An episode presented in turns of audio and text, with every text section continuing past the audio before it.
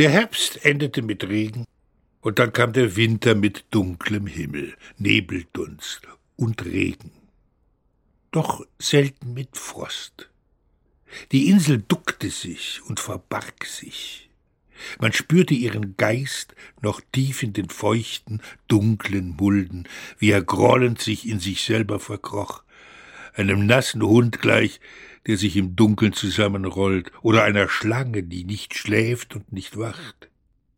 In den Nächten aber, wenn der Wind nicht mehr in Stößen und Böen dahinfuhr wie auf dem offenen Meer draußen, spürte man, wie die Insel ein Weltall für sich war, ohne Ende und alt wie die Finsternis.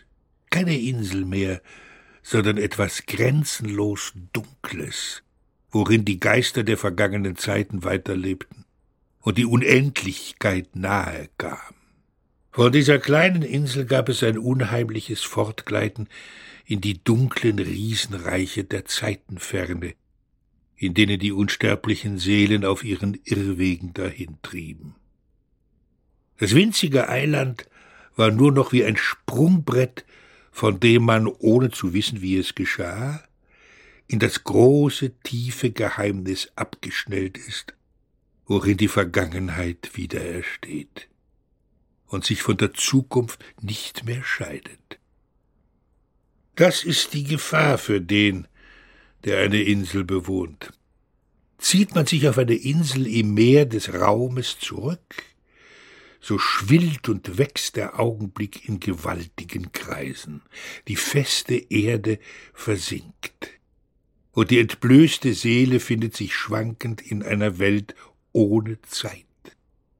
Die Gefährten der Toten jagen auf den uralten Straßen der Jahrhunderte dahin, und auf den Pfaden, die wir jeweils die verflossenen Jahre nennen, drängen sich die Seelen, alle wieder lebendig und emsig in Bewegung ringsum.